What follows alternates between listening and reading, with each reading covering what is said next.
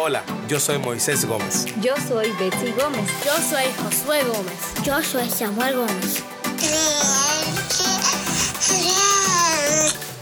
Y este es el podcast de los Gómez.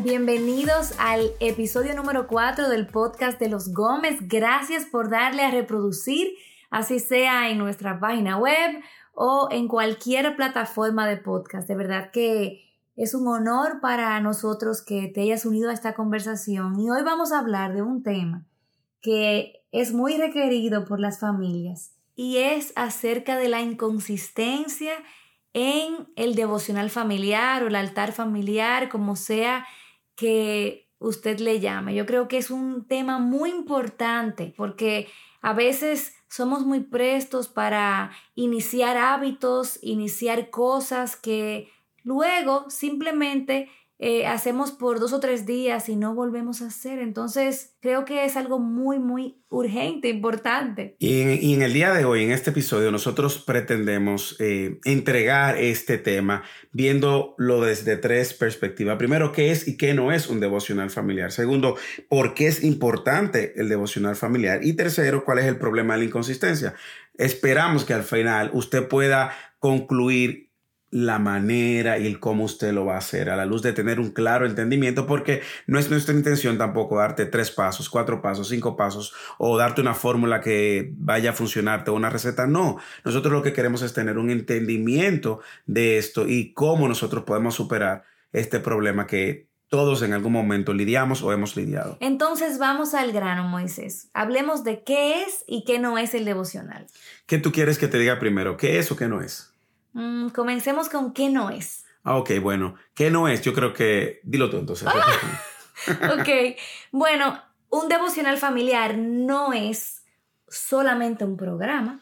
No es un estudio bíblico. No es solamente una estructura perfecta donde tenemos que hacer todo que parezca así como de Instagram, donde los niños estén callados, que no hablen y que no, que, no, no, interrumpan a nadie. No son tres pasos o cuatro pasos para tú eh, alcanzar esto o aquello. Que el devocional no es solamente un evento, no es solamente un evento, no es solamente algo de un momentito en el día yo creo que no es algo que tenemos que hacer para sentirnos bien con Dios. Sí, no es algo tampoco que yo hago de una posición egocéntrica, porque muchas veces sucede que porque no lo hice, entonces me siento incompleto, falto, alejado, en pecado.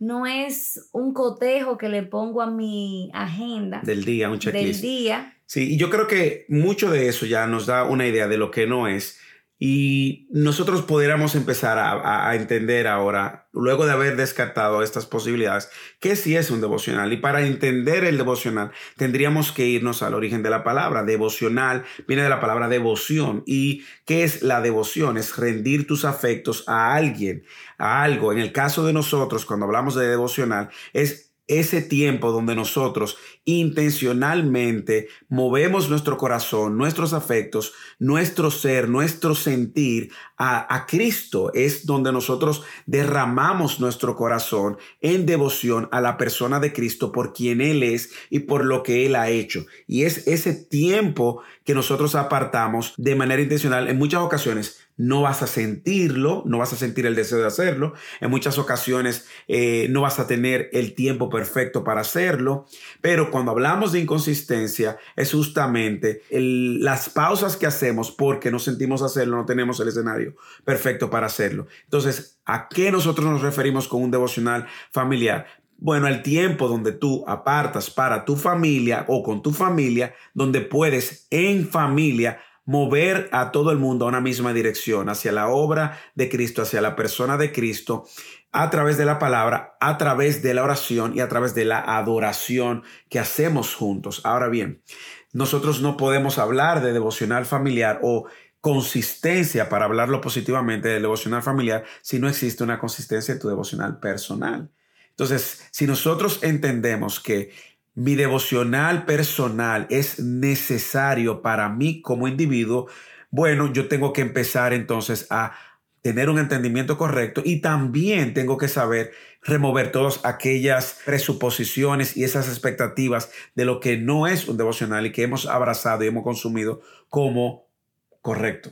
Sí, yo te puedo confesar que creciendo, yo siempre pensé que un devocional era un libro.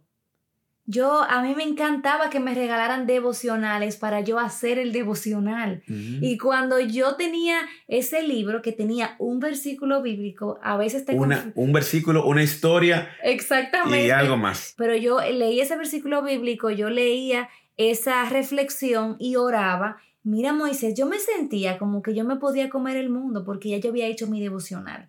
Así y es. eso realmente es, es, eso era una evidencia de que yo no tenía idea de lo que era un, un devocional o de qué se trataba el devocional. Entonces yo creo que a mí me encantó eso que tú dijiste, porque lo enfoca eh, de una manera que nos damos cuenta que no se trata de hacer un devocional, sino crecer en devoción a Cristo. Excelente. Entonces, el devocional es toda actividad que me ayude a crecer en mi entendimiento, como tú decías, en mi adoración a Cristo y que yo pueda atesorar a Cristo. Y me encantaron esos tres elementos que tú dijiste, a través de la palabra, a través de la oración y a través de la adoración. Entonces, eso tiene que lucir en todas en todas las familias de una forma diferente. Claro, por, ¿no? porque las familias están en etapas diferentes. No es el mismo, eh, no va a lucir igual en un joven soltero que tiene el tiempo de, del devocional, transicionar a un estudio bíblico profundo, incluso si puede sacar de ahí una meditación y una predicación. Bueno, ese joven tiene todo el tiempo para hacerlo de horas y horas. O un matrimonio ya donde sus hijos han abandonado el hogar y puede tener eso de manera repetitiva. Ahora bien, nosotros no decimos con esto que si usted le funcionó de una manera, ok, estructurada, está mal. No estamos diciendo eso. Lo que queremos es ir al corazón del devocional. No, totalmente lo contrario. Exacto. Es maravilloso Si poder lo- tener una estructura. Claro, ahora bien, lo que nosotros queremos también aclarar es que si usted no tiene la estructura, puede tener un devocional y ser consistente en su devocional, porque como hablábamos, es no, tú decías, no es hacer el devocional, sino crecer en nuestra devoción por Cristo, que es la persona al cual nosotros movemos nuestros afectos, por el cual existimos, vivimos, morimos y para quien vivimos. Entonces, una vez dicho todo esto, nosotros queremos hacer esto como una declaración que quede en nuestros corazones. Muchas veces la inconsistencia en el devocional familiar es el resultado o el reflejo de una inconsistencia en el devocional personal. Y muchas veces la inconsistencia en el devocional personal es el resultado de un entendimiento incorrecto de lo que es un devocional. Y no sé si tú puedes ver la, la, la secuencia. Y yo creo que deberíamos incluso dejar de llamarle el devocional de nuestra devoción. Exactamente, de, de nuestra, devoción. Yo creo que así lo podemos entender mejor porque cuando nosotros no tenemos eso claro, entonces reducimos eh, ese crecimiento de esa devoción a solamente una actividad. Y a eso tú tienes que ponerle el impacto del pecado en nuestras vidas que hace que ahora nos, nosotros mismos nos eh, descalifiquemos para tener ese tiempo, para venir delante del Señor o para mover nuestra devoción hacia el Señor. La palabra de Dios nos llama a disciplinarnos para la piedad, de manera que crear los hábitos y crear estructuras es importante. Es importante. Es importante. Tampoco estamos diciendo que esto es así, súper a, a como sea, no, Como no, no, salga. todo lo contrario. Lo que tenemos que hacer es que esa estructura y ese hábito sea un trampolín, un medio de gracia, de forma que lo que gobierne realmente sea la devoción a Cristo y no la estructura. Excelente. Y tú sabes que eso que tú dices nos llevaría a uno de los puntos que queremos tocar el- en el día de hoy, que es el problema de la inconsistencia. Porque muchas veces nosotros somos muy rígidos y no entendemos que el devocional en etapas diferentes va a lucir diferente. ¿A qué nos referimos? No es lo mismo nosotros el tiempo de devocional personal y familiar con una bebé de 6, 7, 8 meses que cuando teníamos a los niños grandes y nos podíamos sentar con ellos en la mesa y leer y ponerle a ellos asignaciones para que lean. No es lo mismo. No es lo mismo tú ser una madre eh, de más de tres niños en, En escala, diferentes edades. en diferentes edades, no va a lucir igual. Y no puedes culparte de que no está luciendo de una manera tan estructurada. No, el devocional es como tú mueves a tu familia ahora a la devoción por Cristo por medio de estos elementos que sí debe de tener un devocional, que es la palabra, la oración y la adoración. Y para confesarnos, porque esto se trata de conversaciones honestas, nosotros en mucho tiempo de nuestra vida familiar éramos muy fluctuantes e inconsistentes. ¿Por qué? Como tú decías, porque no teníamos claro cuál era el corazón detrás de esto que hacíamos. Entonces, en mi caso, yo quería hacer de ese tiempo algo tan especial que ponía tantos elementos y tantas condiciones para que para poderlo calificar como exitoso que me salía bien dos o tres días. Pero ya al quinto día yo me cansaba porque no tenía la atención de los niños, porque no siempre estaba con las mismas fuerzas o el mismo ánimo. Entonces, de repente yo decía, vamos a colorear esto, vamos a leer cinco capítulos de la Biblia, vamos a cantar dos canciones.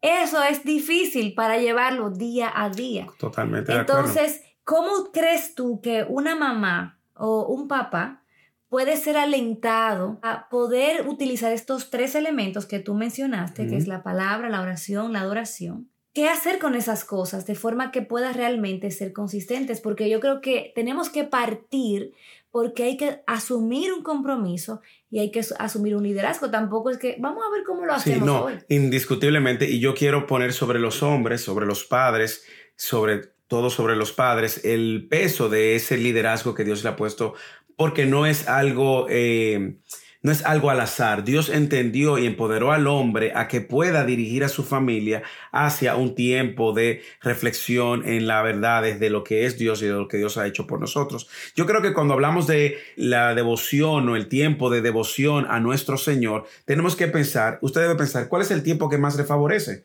Le favorece más en la mañana, le favorece más al mediodía, si tiene la oportunidad de almorzar juntos, le, le favorece más en la noche, antes de acostarse. Identifique un momento donde la familia puede estar reunida. Usted puede usar estos elementos de, de una vez usted ha identificado el tiempo que más le favorece, entonces usted puede empezar abriendo las escrituras, introduciendo las escrituras con una breve oración, pidiéndole al Señor que le dirija, que le dé entendimiento. No importa si sus hijos son pequeños, si son grandes, si son medianos, no importa el size. Nosotros aquí somos todos pequeños. Aquí somos todos no pequeños. importa la edad, somos todos chiquitos. Así es. Y luego entonces leer un texto de las escrituras, puedes explicar lo que la escritura dice y luego invitar a la gente a responder a esa escritura, a lo que ya tú leíste. Hablábamos de participar, pedirle a los niños que participen, a tu esposa que participe, tú mismo dar una eh, clarificación o una interpretación del texto y luego responder en eso en oración, ya sea de confesión, de acción de gracia, de petición y de súplica. Eso va a lucir diferente en, en, tu familia como luce en la nuestra. En el caso de nuestros hijos mayores, nosotros ya lo hemos instruido y le hemos pedido que cuando se levanten, hacen su cama, es decir, arregla su cama y luego tienen su tiempo devocional con el Señor. El texto que ellos van a ver, luego lo vamos a revisar en la noche. Ahora, tu familia puede lucir diferente por la edad que tienen tus hijos o la etapa de tu vida en la cual tú te encuentras. Probablemente tú eres un matrimonio que no tiene hijos. Bueno, empieza a cultivar eso. Recuerda que el propósito del devocional es ayudarnos a inclinar nuestra devoción, nuestro afecto a Cristo y a su palabra. Si tú tienes eso como norte en, en, el ejercicio de lo que haces, entonces vas a ver que los elementos del cual te hemos estado hablando, orar, leer la escritura, reflexionar sobre esa verdad, y adorar y responder en confesión, en acción de gracias o en súplica, te va a ayudar mucho tener muy claro cuál es el propósito del el tiempo que aparta para el Señor. Sobre todo si eres una madre que tiene niños pequeños, yo te recomiendo que tú simplifiques esto lo más que tú puedas, porque creo que es mejor tener una estructura simple siempre y cuando te ayude a ser consistente. Entonces aquí la consistencia es más importante que la complejidad. De forma que si tú vas a tomar solamente un versículo y este versículo tú lo vas a leer con tus hijos y tú vas a decirle a tus hijos, así sea algo como por ejemplo un salmo, que yo digo, el Señor es mi pastor y nada me faltará.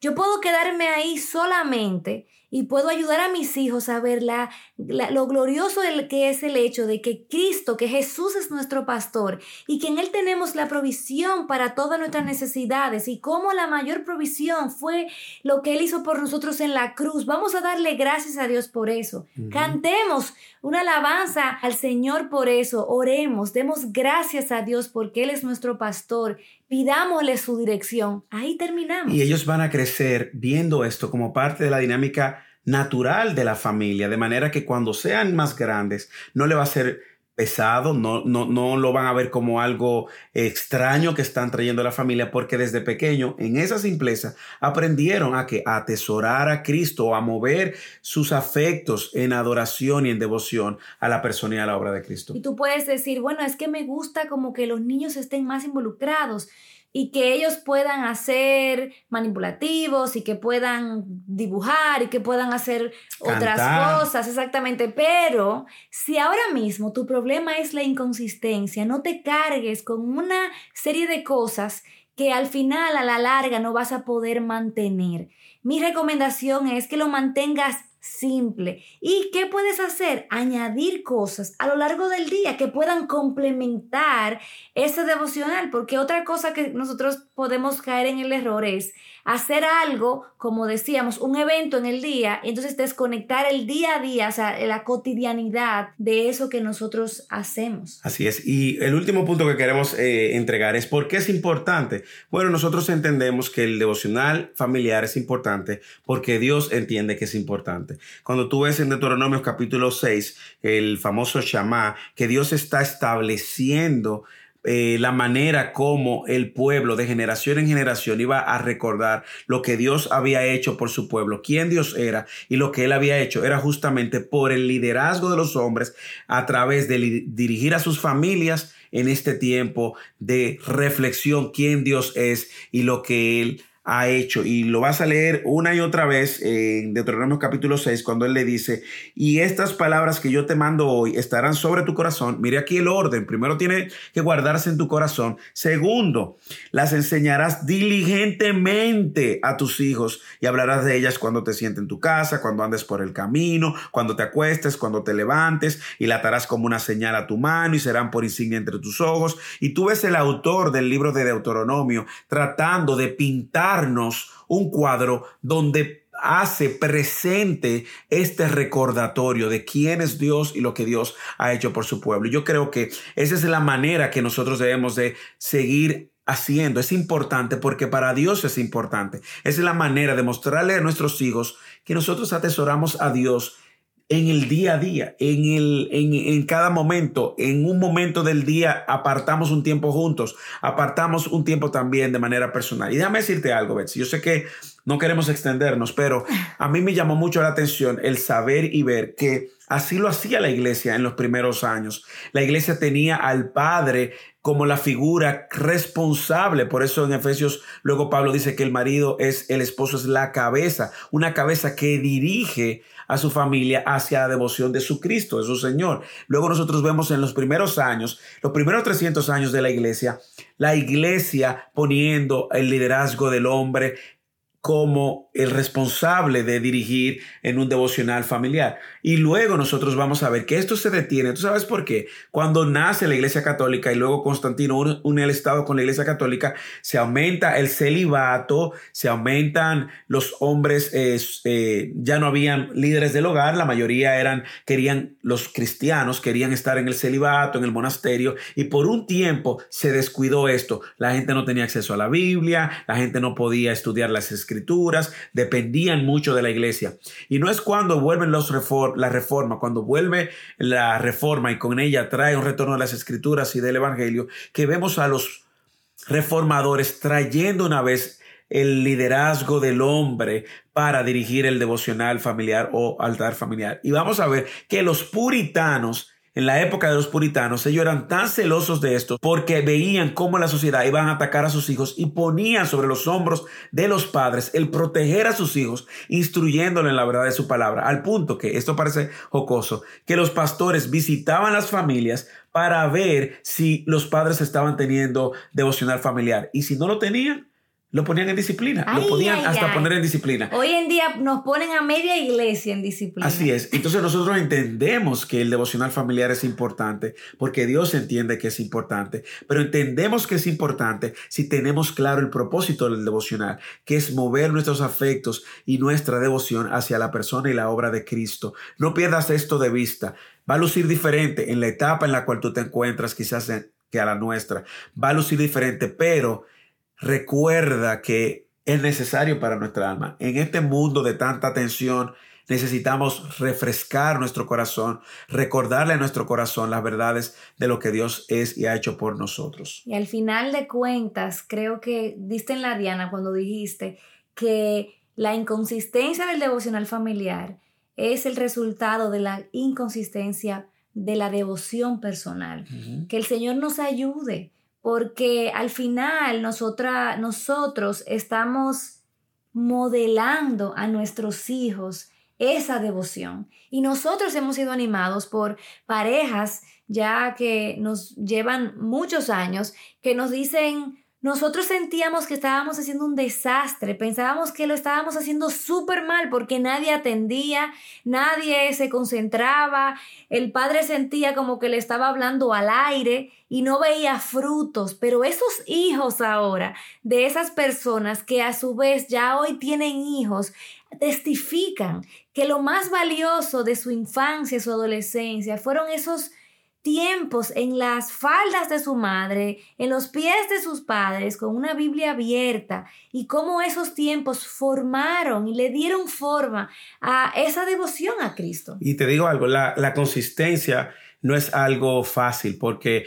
en lo personal yo mismo me he sentido cansado, me he sentido desanimado en muchas ocasiones, para ser sincero, porque en algún momento uno se siente cansado. Sin embargo, eh, la consistencia, el fundamento de la consistencia va a ser cuando entendamos el llamado que tenemos de ser fieles al Señor, padres, el llamado que tenemos de pasar a nuestros hijos el legado de lo que Dios nos ha dado a nosotros, de una manera que ellos, ta- que ellos también puedan atesorarlo. Nosotros implementamos una serie de cosas para hacerlo más eh, variado. Una noche yo le digo a ellos, pregúntenle a papá y ellos pueden venir con cualquier tipo de preguntas. Estamos estudiando o de- el- sobre el libro de Proverbios, estamos teniendo nuestro devocional sobre el libro de Proverbios y ya estamos terminando, pero al final de cuentas es serle fiel a Dios. La consistencia depende justamente de nuestro compromiso primero con el Señor, porque el Señor nos ha dado y nos ha prestado nuestros hijos para que nosotros podamos instruirlos en el camino del Señor. No somos profesionales, pero nuestro compromiso es serle fiel al Señor y le pedimos al Señor que nos ayude, incluso que nos ayude cuando llegue la etapa de la adolescencia. No sabemos cómo va a lucir, sin embargo, nuestro deseo y nuestro corazón está en ser consistente para serle fiel al Señor. Si tú no pierdes de vista, y este es el propósito de este podcast, animarte, si no pierdes de vista que el propósito de toda devocional es tu perseguir, crecer en tu devoción por Cristo, su obra, entonces vas a encontrar deleite cada vez que vengas y te reúnas con tu familia. Y cuánta esperanza nosotros podemos tener cuando recordamos que el mismo Dios que nos dice, disciplínate para la piedad. O sea, Dios no está diciendo, no, quédate ahí con los brazos cruzados. Él Tienes está responsabilidad. diciendo, tú tienes una responsabilidad. Es el mismo que nos dice que Él es quien produce en nosotros el querer como el hacer. Él es el mismo que dice que su gracia es suficiente para nosotros.